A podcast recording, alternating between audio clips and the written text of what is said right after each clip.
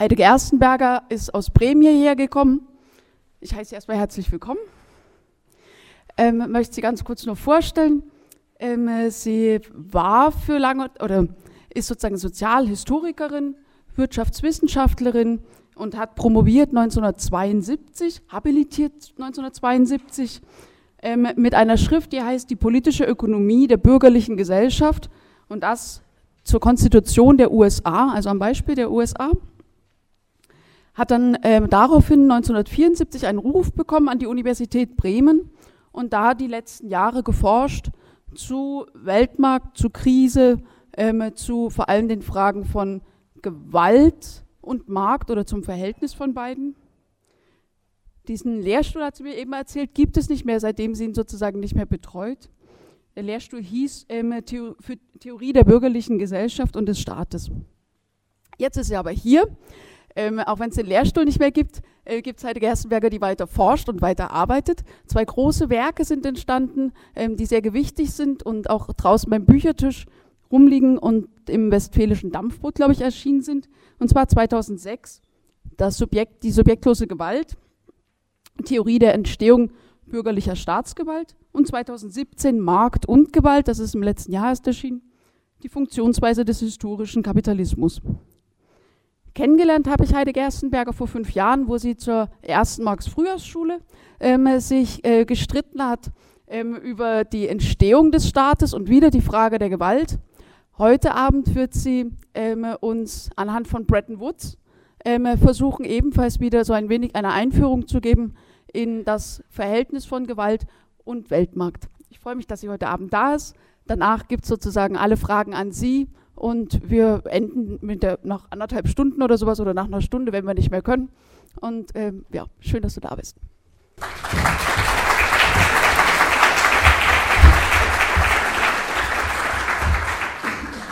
Guten Abend. Bin ich hinten zu hören? Also ich muss erstmal korrigieren. Zu Weltmarkt habe ich fast gar nicht geforscht. Und das Referat hier heute heißt über Marx und über Bretton Woods. Bretton Woods kommt erst zum Schluss. Marx zufolge hat Kapitalismus zwei historische Voraussetzungen. Kapital, das zu Investitionszwecken genutzt werden kann, und Arbeitskräfte, die aus materiellen Gründen gezwungen sind, ihre Arbeitskraft unter dem Diktat von Kapitaleignern einzusetzen. Marcel van der Linden zufolge sollten wir der theoretischen Konzeption ursprüngliche Akkumulation ein drittes Element hinzufügen – Kapital und Arbeitskraft müssen tatsächlich zusammenkommen. Im Folgenden wird deutlich werden, dass diese Voraussetzung nicht ganz so selbstverständlich ist, wie sie auf den ersten Blick erscheinen mag. Für heute steht der Weltmarkt und damit Marx zufolge die Ansammlung von Kapital auf dem Programm. Was sich dazu in dem Kapitel findet, das Marx die sogenannte ursprüngliche Akkumulation überschrieben hat, unterscheidet sich zunächst nicht grundsätzlich von üblichen Darstellungen über Kolonialsystem und Sklavenhandel, die Entwicklung des Geldes und der Staatsschulden lässt sich auch andernorts lesen. Dass diese Prozesse Marx zufolge bewirkten, dass das Kapital von Kopf bis Zeh aus allen Poren Blut und Schmutztriefen zur Welt kam, hat ihn nicht daran gehindert, die im bewaffneten Welthandel praktizierte Aneignung als eine der grundlegenden Voraussetzungen für Kapitalismus zu behandeln. So sehr er deren gängige positive Beurteilung kritisiert, auch für Marx waren die von europäischen Regimen ausgehenden Handelskriege bis hin zum Opiumkrieg gegen China, Zitat, Hauptmomente der ursprünglichen Akkumulation. Niemand wird bestreiten können, dass bewaffneter Handel, Sklavenhandel und Kolonialsystem die Welt auf eine Art und Weise veränderten, die bis heute nachwirkt. Allerdings resultierte dies nicht aus dem Fortwirken des von Immanuel Wallerstein und anderen unterstellten ungleichen Tauschs, sondern aus der langfristig wirksamen Zerstörung einheimischer Produktion und den Raub von Menschen. Aber auch Marx hat sich geirrt. So unbestreitbar zutreffend er die Praktiken des bewaffneten Handels charakterisierte, die mit diesen Praktiken erzielte Ansammlung von Kapital hat für die Entwicklung des Kapitalismus in den zuerst kapitalistischen Ländern kaum eine Rolle gespielt.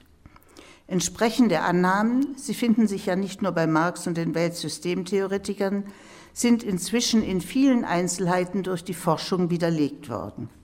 Im Resultat ist deutlich, dass im weltweiten Handel und in den Kolonien zwar Einzelne sehr reich werden konnten, dass alle diese Unternehmungen insgesamt aber wenig lukrativ waren. Jede einzelne der von europäischen Herrschern mit Privilegien ausgestatteten Handelsgesellschaften ging im Laufe der Zeit bankrott, die meisten bereits an der Wende vom 18. zum 19. Jahrhundert.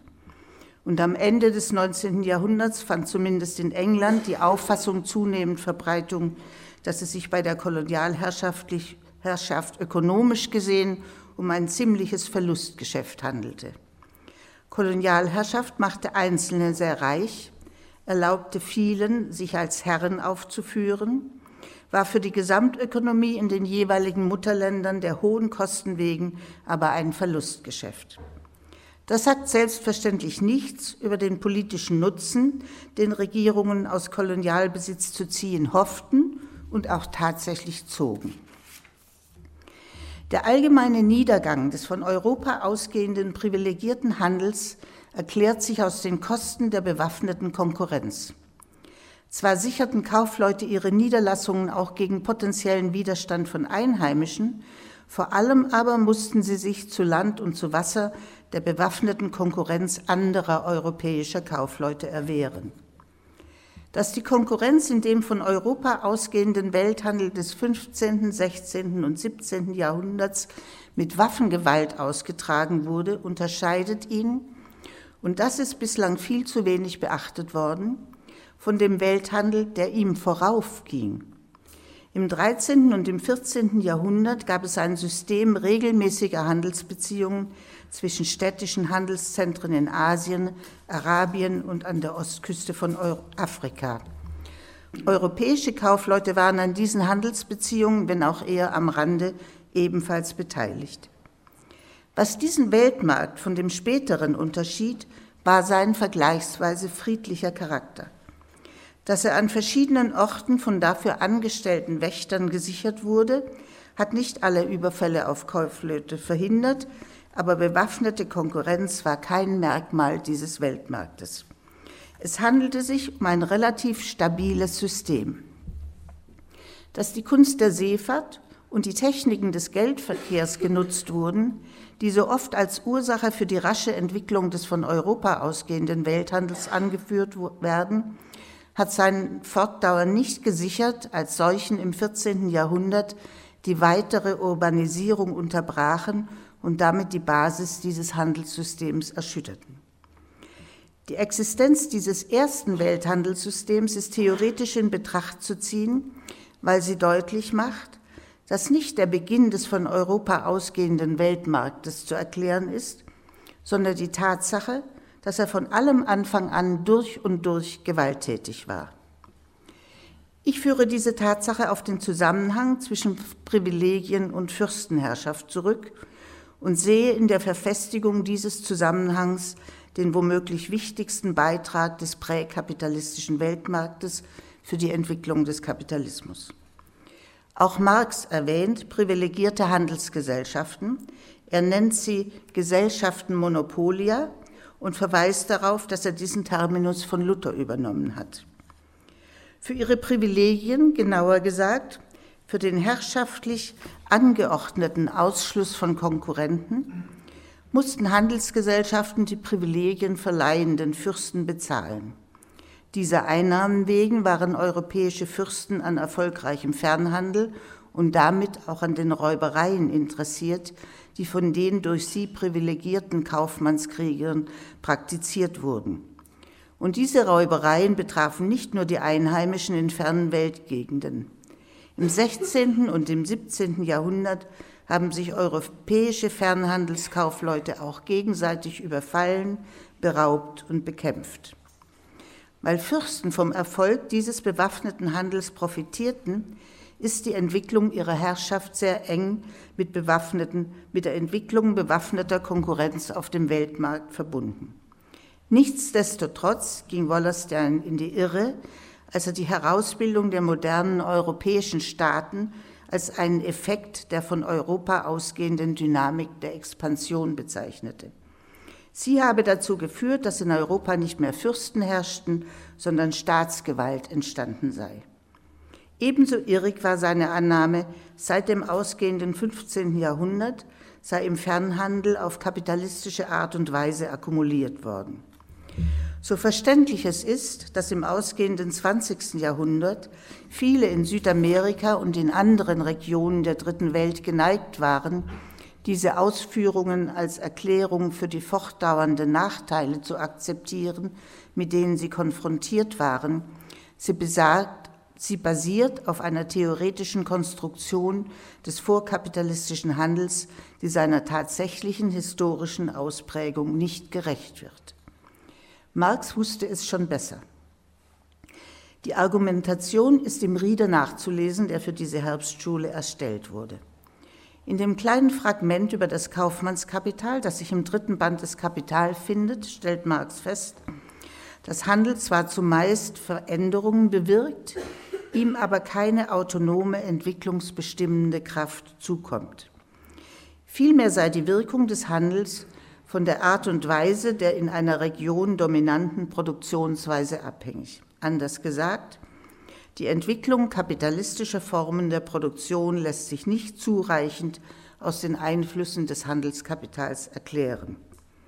Zwar sieht auch Marx im Handelskapital die erste freie Existenzweise des Kapitals, das ist aber weit entfernt von der Annahme, der Beginn des Kapitalismus sei auf die Entwicklung von Handelshäusern samt Wechseln und anderen Hilfsmitteln des internationalen Handels zu datieren.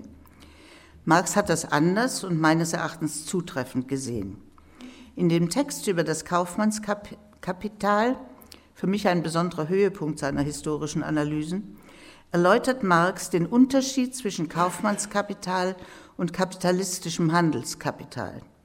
Das Letztere, so führt Marx aus, ist ein Kapital unter anderen und muss nicht nur mit anderen Handelskapitalen konkurrieren, sondern auch, und dies ist entscheidend, mit der Möglichkeit von Industriekapitalisten, den Vertrieb ihrer Produkte selbst zu organisieren. Daraus erklärt sich, dass mit der Verallgemeinerung kapitalistischer Verhältnisse die im Vorkapitalismus gängige Differenz der Gewinnspannen zwischen Kaufleuten auf der einen, Handwerkern und Manufakturbesitzern auf der anderen Seite endete. Vor der Verbreitung des Kapitalismus war nicht nur im Fernhandel, sondern auch im regionalen Handel mit besonderen Risiken zu rechnen gewesen. Eine der Erklärungen für die Herkunft des Terminus Risiko gibt an, Risiko sei ein Wort für Klippe gewesen, für eine Gefahr also, die im Seehandel immer präsent war. Sofern Kaufleute aber weder durch Räuber noch durch Felsenriffe oder Naturgewalten um den Besitz der von ihnen auf die eine oder andere Weise erworbenen Waren gebracht worden waren, konnten sie davon profitieren, dass weder Handwerker noch Gutsbesitzer oder Manufakturunternehmer in der Lage gewesen wären, sich selbst um den Vertrieb ihrer Produkte zu kümmern, weshalb es Marx denn auch gewagt hat, ein Gesetz zu formulieren. Die selbstständige Entwicklung des Kaufmannskapitals stehe im umgekehrten Verhältnis zum Entwicklungsgrad der kapitalistischen Produktion. Und noch deutlicher, solange das Handelskapital den Produktentausch zwischen unentwickelten Gemeinwesen vermittelt, erscheint der kommerzielle Profit nicht nur als Übervorteilung und Prellerei, sondern entspringt größtenteils aus ihr. Marx erklärt dann, Seeraub, Sklavenraub sowie die Unterjochung in Kolonien aus dieser Charakteristik des Kaufmannskapitals. In diesem Zusammenhang wird, das ist im Rieder dokumentiert, auch Sklaverei erwähnt und zwar als ein Beispiel für andere nicht kapitalistische Produktionsweisen, wie sie in China, Indien oder holländisch-Ostindien praktiziert wurden. Marx wusste, dass die Sklavenwirtschaft, wie sie zu seiner Zeit auf den Zuckerinseln und vor allem in den Südstaaten der USA praktiziert wurde, profitabel sein konnte und zumeist auch profitabel war. Er tat sich damit aber sehr schwer. Weil von Sklaven keine Organisation und damit keine Beteiligung am schließlichen revolutionären Umsturz erhofft werden konnte, stand ihm seine Revolutionshoffnung im Wege, wenn es darum gegangen wäre, den kapitalistischen Charakter der modernen Sklavenwirtschaft zu analysieren. Damit lag er falsch. Doch das ist heute nicht unser Thema. Stattdessen ist nur noch einmal zu der von Marx entwickelten analytischen Konzeption der ursprünglichen Akkumulation und ihrer Ergänzung durch Marcel van der Linden zurückzukehren. Voraussetzung des Kapitalismus seien nicht nur Kapital und Arbeitskräfte, die sich gezwungen sehen, ihre Arbeitskraft zumindest zeitweise durch Besitzer von Produktionsmitteln vernutzen zu lassen, Erforderlich sei auch das Zusammentreffen von Kapital und Arbeitskraft.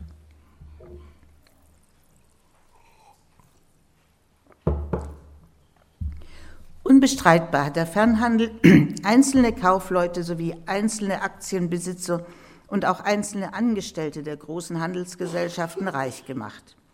Dadurch wurden sie aber nicht zu Kapitalisten in Spee.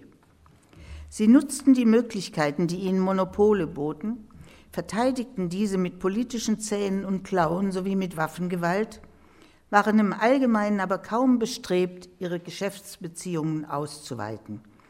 Robert Brenner hat nachgewiesen, dass führende Londoner Kaufleute selbst in der ersten Hälfte des 17. Jahrhunderts noch keineswegs dauernd bestrebt waren, den geografischen Aktionsradius ihrer Geschäfte auszuweiten. Und ganz sicher träumten die fürstlich privilegierten Kaufleute nicht von einer Wirtschaftsform, in der solche Begünstigung nicht mehr vorgesehen war. Vor allem aber, von Ausnahmen abgesehen, investierten europäische Kaufleute des 16., des 17. und auch noch des 18. Jahrhunderts ihre Gewinne nicht in den Aufbau neuer Produktionsformen. Vorherrschend waren Investitionen in Land und in Amtsgewalt, in Anlagen also, die den aktuellen und zukünftigen sozialen Aufstieg der Familie sichern sollten.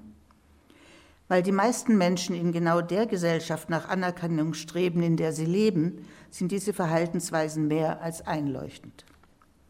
Nicht dieses Argument, wohl aber die Tatsache findet sich übrigens auch bei Marx.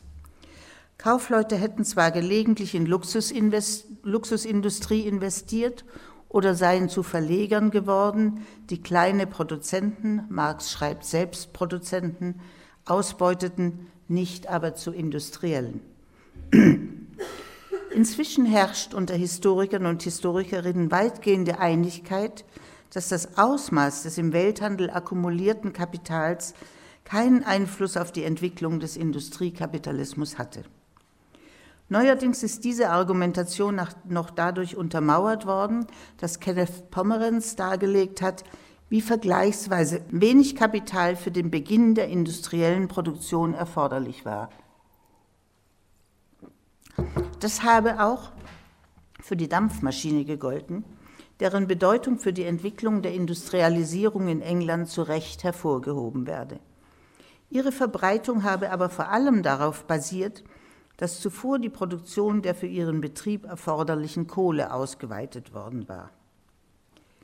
Anders als für die, den Welthandel insgesamt hat die neuere Forschung für einzelne Produktionszweige allerdings durchaus einen Einfluss des Weltmarktes konstatiert.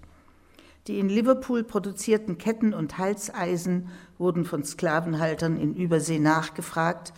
Der Beschlag von Schiffsrümpfen mit Kupfer verlängerte die Lebensdauer von Schiffen und in England stieg nicht nur die Nachfrage nach Kaffee, Kakao und Tee, sondern auch nach Zucker.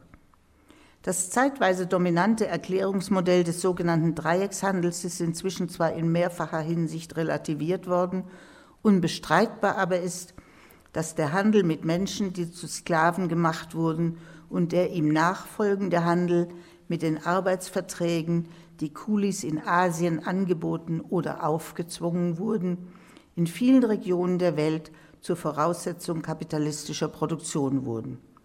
Die Märkte für den Handel mit Arbeitskraft entwickelten sich von Anfang an im globalen Zusammenhang.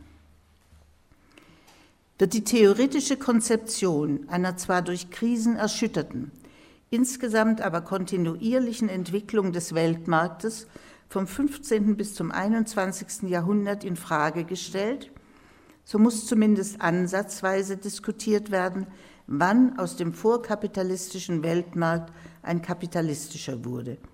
Ich schlage also vor, dass man nicht einfach sagt, immer dann, wenn Kapitalismus durchgesetzt wurde, dominant wurde, wurde auch der Weltmarkt kapitalistisch. Ich denke, man kann das gesondert nochmal hervorheben. Es sind vor allem zwei Veränderungen, die diesen Übergang markieren und damit auch zeitlich einordnen. Da war zunächst die revolutionäre Zerschlagung des vorherigen Regimes der Privilegien, die zur Begünstigung von Kaufleuten durch den herrschaftlichen Ausschluss von Konkurrenz auf der einen und zur Begünstigung von Fürsten durch die Zahlung der Privilegierten auf der anderen Seite geführt hatten. Sofern es nach der Etablierung kapitalistischer Staatsgewalt weiterhin an Personen gebundene Begünstigungen gab, wie dies bei manchen Konzessionsgesellschaften in Kolonien durchaus der Fall sein konnte, galt dies ebenso als Korruption wie etwaige direkte Zahlungen an Politiker. Das hat sie nicht unterbunden. Die zweite Veränderung, an der ich das Ende des vorkapitalistischen Weltmarktes festmache, ist das Ende der Ansprüche auf Hoheit über Meeresregionen. Es lässt sich auf das Jahr 1848 datieren.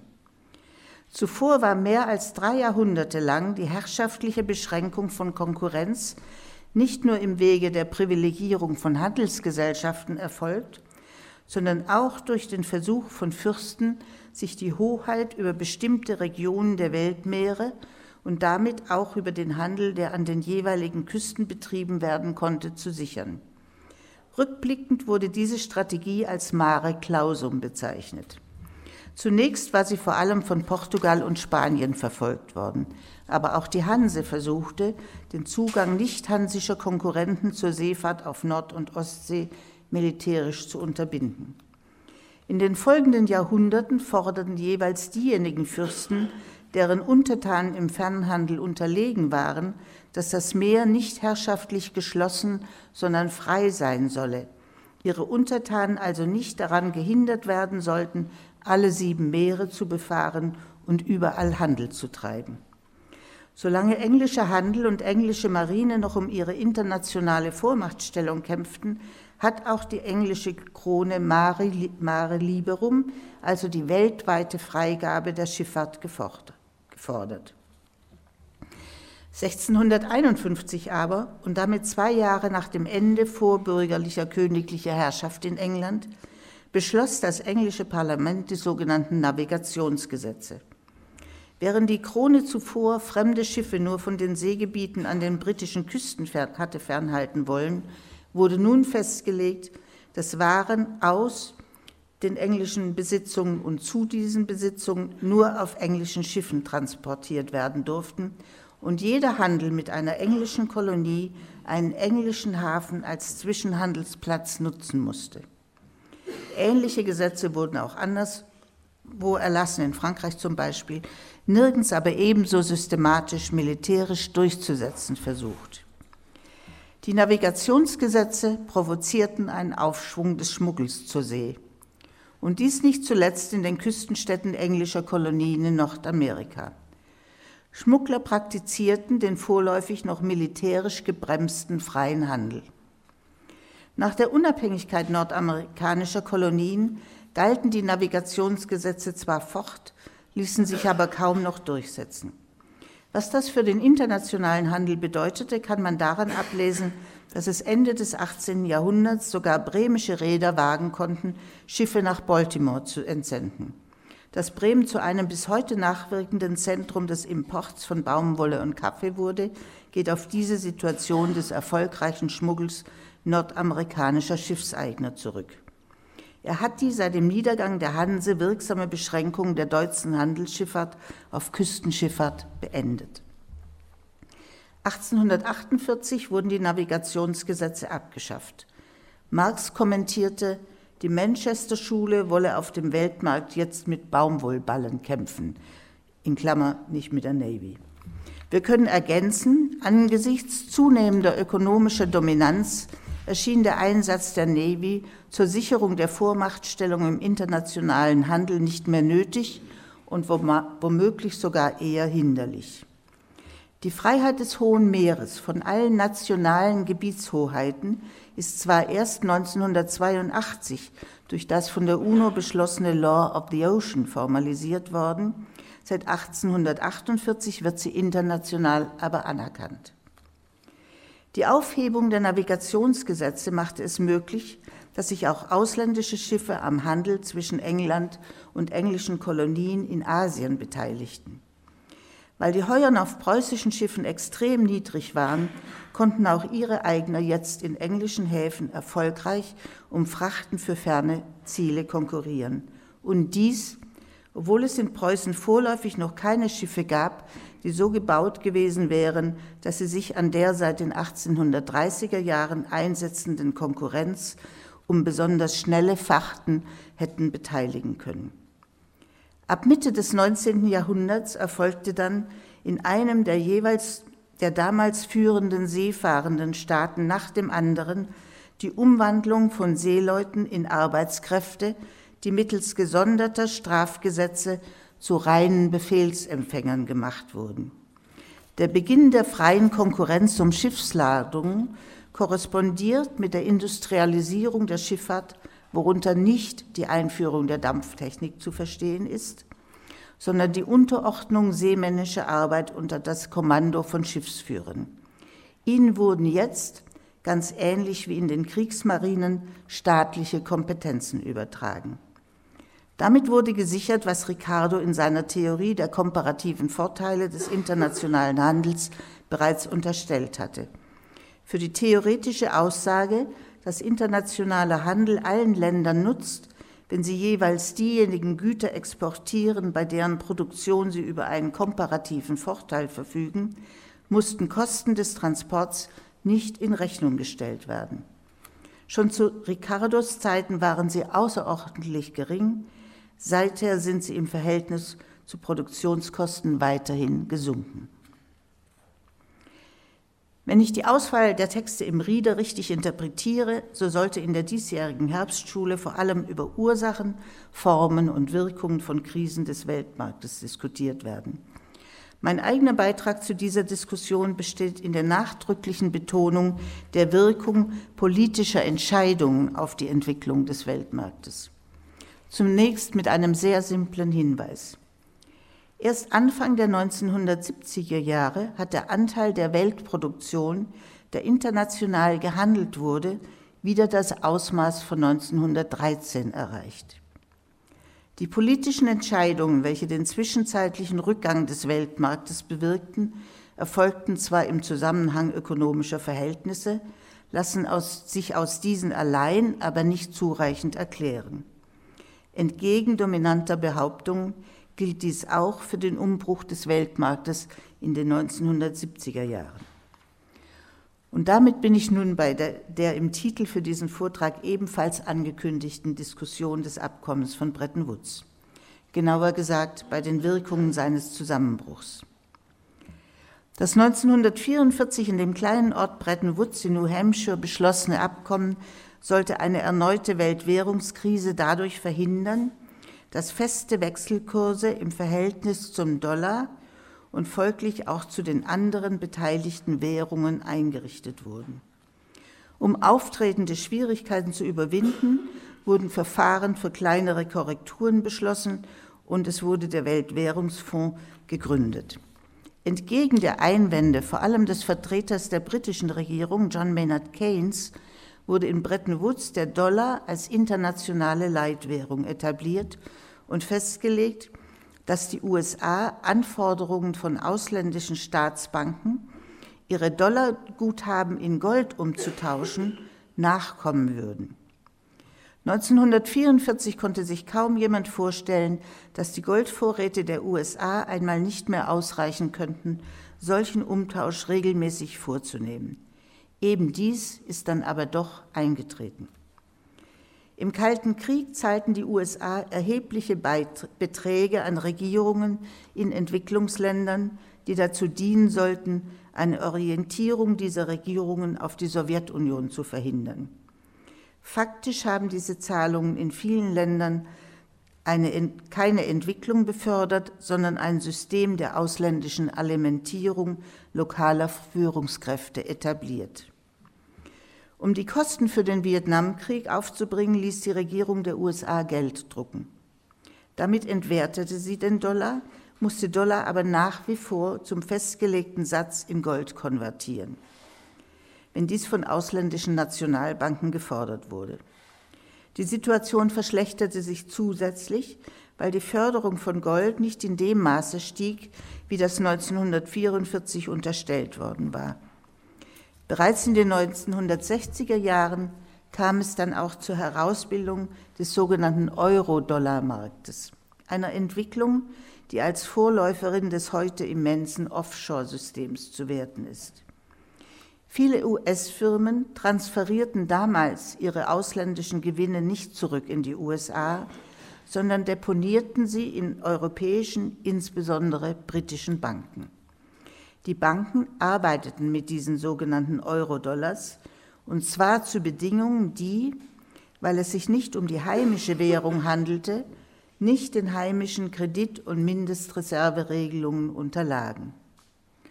Um einer möglichen Einfrierung von Guthaben in den USA vorzubeugen, gingen auch immer mehr ölproduzierende Länder dazu über, die in Dollar erhaltenen Erlöse für Öl nicht in den USA, sondern in Europa zu deponieren.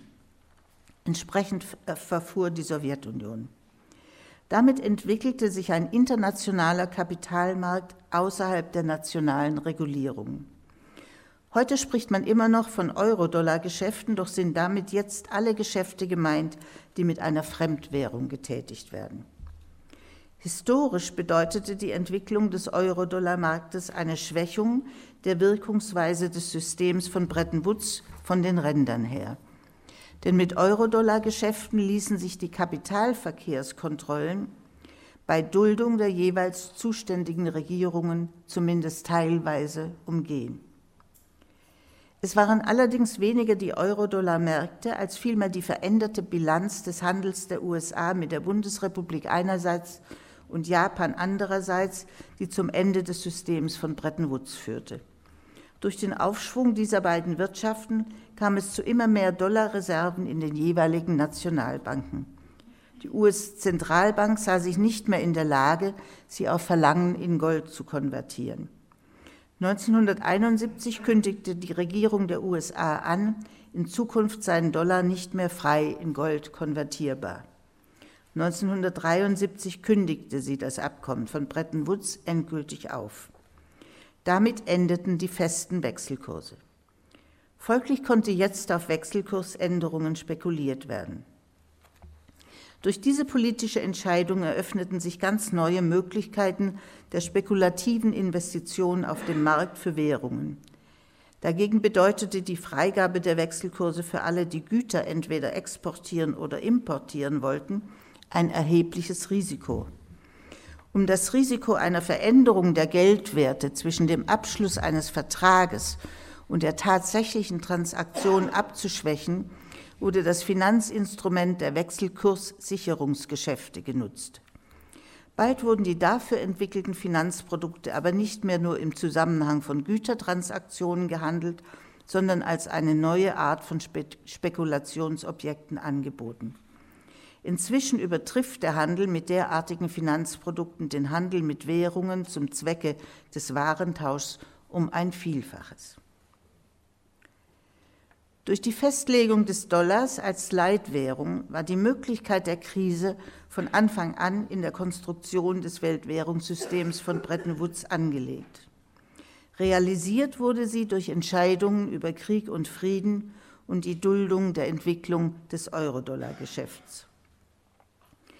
So wichtig der Zusammenbruch des Systems von Bretton Woods auch war, die grundlegende Veränderung des Weltmarkts kam erst zustande, als ausgehend von den USA und der Schweiz, eine Regierung nach der anderen den Forderungen von Kapitaleignern entsprach, die staatliche Regulierung des Kapitalverkehrs zu beenden.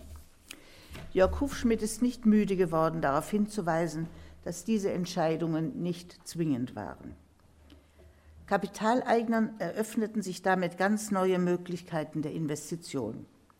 Sie wurden umso bereitwilliger genutzt, als die Nachkriegskonjunktur bereits in den 1960er Jahren zu einem Ende gekommen war.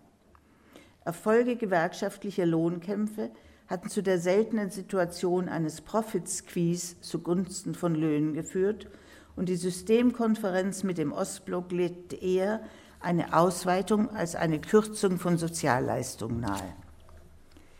Dass das Weltwährungssystem von Bretton Woods die Alternativen für Investitionen beschränkte, ist nicht die einzige Ursache für die Trente Glorieuse, die 30 Glorreichen, als welche man in Frankreich die ersten Jahrzehnte nach dem Zweiten Weltkrieg bezeichnet. Es hat aber erheblich dazu beigetragen, dass Lohnerhöhungen durchgesetzt werden konnten, die Profite schmälerten. Das Ende dieses Systems provozierte heftige nationalpolitische Konkurrenz um Investitionen. Die Verteidigung des Wirtschaftsstandorts wurde zur nahezu ausschließlichen Leitlinie von Politik. Joachim Hirsch spricht von der Entwicklung äh, der Staatsgewalt zu Wettbewerbsstaaten. Mit dem Zusammenbruch der Sowjetunion wurde diese kapitalistische Welt in der das Prinzip der Konkurrenz zum politischen Leitmotiv erhoben worden war, nahezu global. Regierungen führender kapitalistischer Gesellschaften offerierten potenziellen Investoren den nationalen Standort durch die Senkung von Umsatzsteuern sowie die Aufweichung historisch erkämpfter Arbeiterinnen und Arbeiterrechte. Gleichzeitig akzeptierten sie, dass sich Kapitaleigner bisherigen Regulierungen entzogen. Nicht wenige der schnell wachsenden Zahl an Offshore-Finanzzentren sind von Regierungen führender kapitalistischer Gesellschaften zunächst nicht nur geduldet, sondern sogar gefördert worden. Infolge vermehrter Investitionen in Finanzmärkte sanken die Zuwachsraten der Weltpro Weltproduktion und damit auch die Zuwachsraten des Welthandels. Schiffseigner die jahrelang an hohe Zuwachsraten des Frachtaufkommens gewohnt gewesen waren, sahen sich jetzt mit einem Überangebot an Frachtraum konfrontiert. Die Situation verschlechterte sich zusätzlich, weil die Betriebskosten von Schiffen immens anstiegen, als die Regierungen der OPEC-Staaten beschlossen, die Preise für Rohöl zu erhöhen. Insbesondere im Bereich der Tankerschifffahrt war die Situation dramatisch weil in der Zeit der Hochkonjunktur des Öltransports viele neue riesige Tanker geordert worden waren, die jetzt abgenommen werden mussten.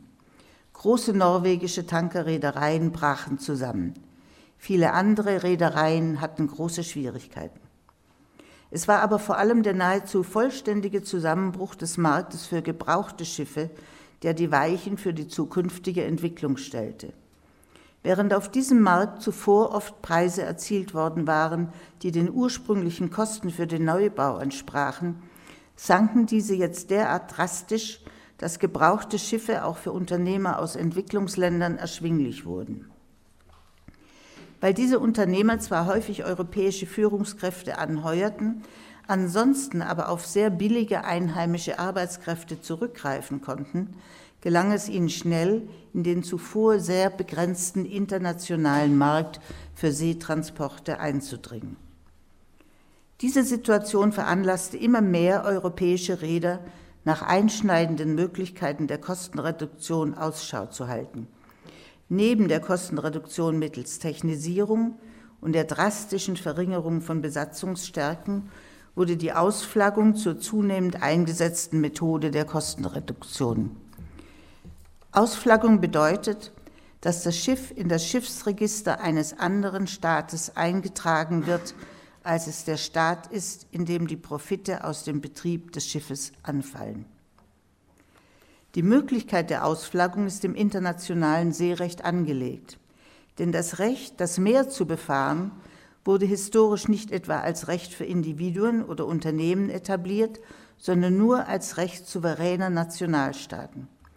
Schiffe müssen deshalb die Flagge eines als souverän anerkannten Staates tragen.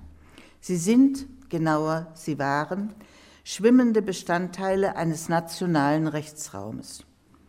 Formal sind sie das immer noch, aber faktisch besteht heute ganz überwiegend nur noch eine fiktive Beziehung zwischen Schiff und Flaggenstaat.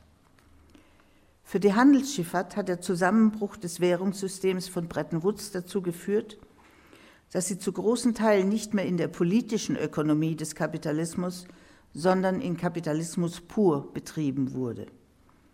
Zahlreiche Schiffsunglücke haben bewirkt, dass internationale Regulierungen und Kontrollen geschaffen wurde, welche die früher nationale Regulierung und Kontrolle der Seefahrt ersetzen sollen. In Ansätzen ist das auch tatsächlich gelungen, weshalb Ausflaggungen heute auch seltener genutzt werden, um Kosten für Sicherheit einzusparen.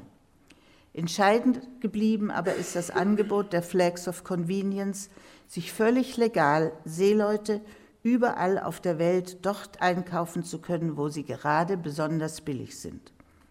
Von wenigen Offizieren abgesehen sind Seeleute heute nicht mehr Angestellte einer Reederei, sondern eines Heuerbüros in ihrem Herkunftsland. Ihre Arbeit verrichten sie faktisch in einem politischen Niemandsland. Die Internationale Arbeitsorganisation beschließt Konventionen deren Wirkung angesichts der ökonomischen Machtverhältnisse im Seetransport und dem weltweiten Angebot an potenziellen Seeleuten allerdings begrenzt ist. Mehr als 90 Prozent aller international gehandelten Güter werden zumindest einen Teil des Weges auch heute noch auf Schiffen transportiert. Und der Handel mit Gütern ist noch immer ein erheblicher Bestandteil des Weltmarktes.